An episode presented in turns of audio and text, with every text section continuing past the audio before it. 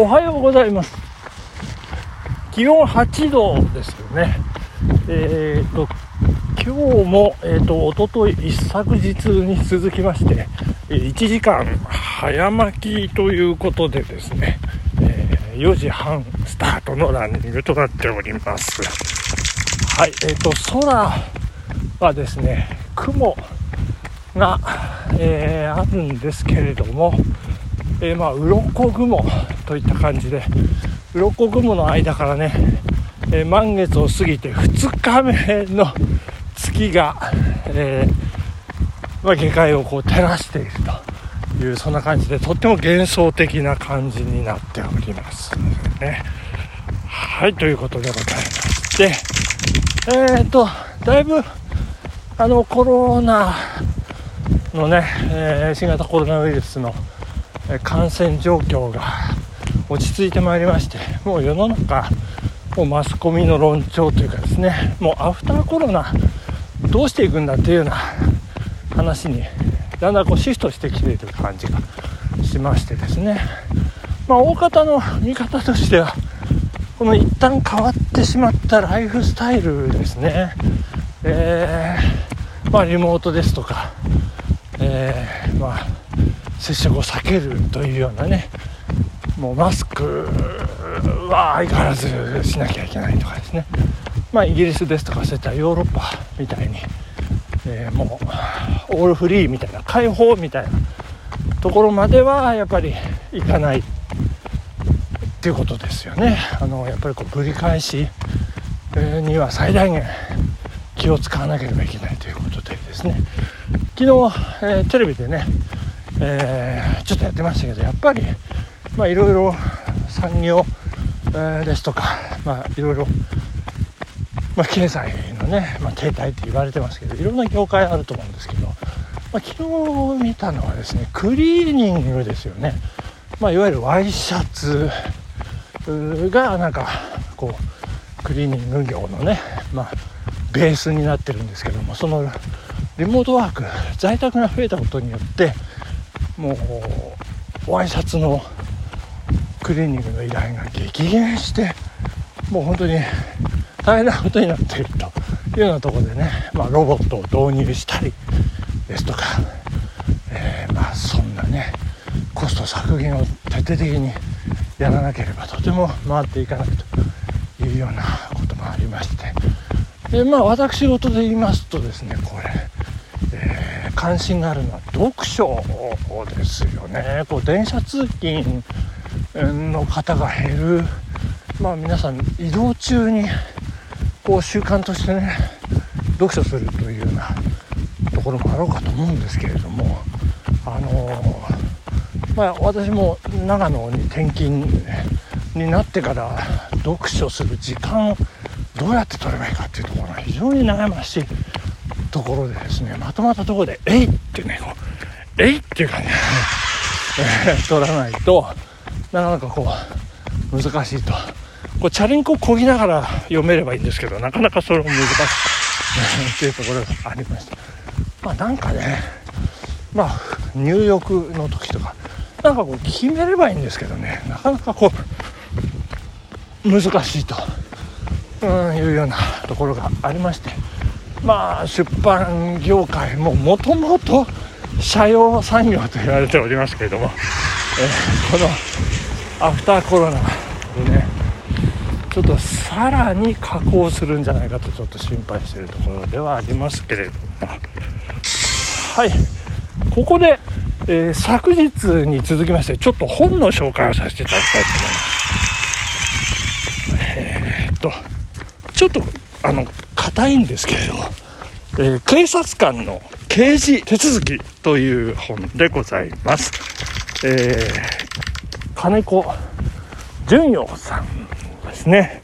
この方、元警察官僚ということでですね、えー、まあ、あの、もともと霊文社というところでね、えー、出された本なんですけれども、まあ、霊文社が、えー会社を畳むということで、えー、東京法令出版に移行するというようなことでその時私が担当させていただいたという本なんですけどもこの本の前書きこの本の前書きがとっても素晴らしいのでちょっと紹介させていただきます、えー、ちょっと読みます。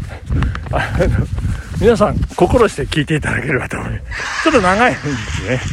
はい、えー、この度この本を東京法令出版から出すことになった。この本は1977年に初版を出してから関係法令の変わるごとに改定を加え途切れることなく例文社から出ていた。その例文社が経営者の都合で廃業することになった。この時東京法令出版が続いて出してくれることになった。筆者としては妨害の幸せである。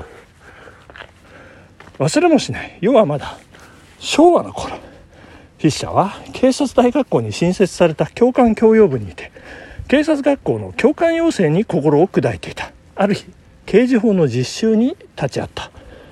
なんで皆難しく難しく喋るのだろう。そのいぶかりが初印象として残った。これで学校出たての若い人たちは分かるのだろうか。ついにたまりかねて発問してみた。もう少し優しく分かりやすく話せないかな。実習生は困ったようにして私の顔を見た。優しくってどうすればいいんですか？これには発問した私の方がびっくりした。なるほど。優しく話すことくらい難しいことはない。そこで問い直した。では今どんな本を参考にしていますか？そして差し出されたものを見たらそれぞれ名のある大学教授の書いた教科書である。私が東京大学法学部に学んでいた頃分かりづらくて分かったものも混じっている。そしてそれらの教科書は刑事訴訟法学の学問的体系や独自の学説の展開に主力が置かれ警察実務の具体的諸問題の解決には程遠いばかりか肝心のところは避けて触れないようにしているものばかりであった。私は困った。責任者としてこの実習生たちにどう教えるか。その年の春4月。教養部長室で思案にくれぼんやり外を見ていると訪ねてくる人がいた。初対面だった。金子先生刑事訴訟法の教科書を書いていただきたいんですが誰に聞いてきましたか？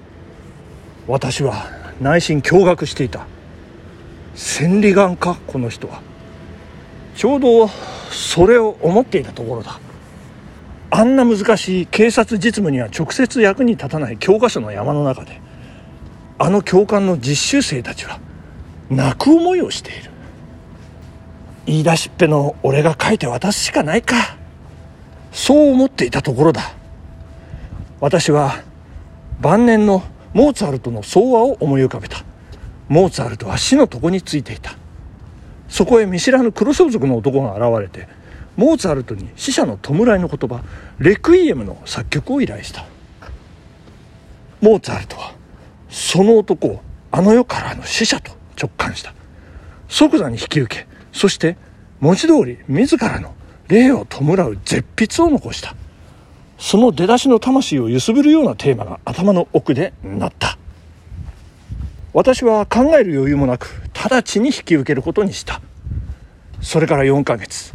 夏休みをフル回転させて私は筆を取り続けた。それがこの本である。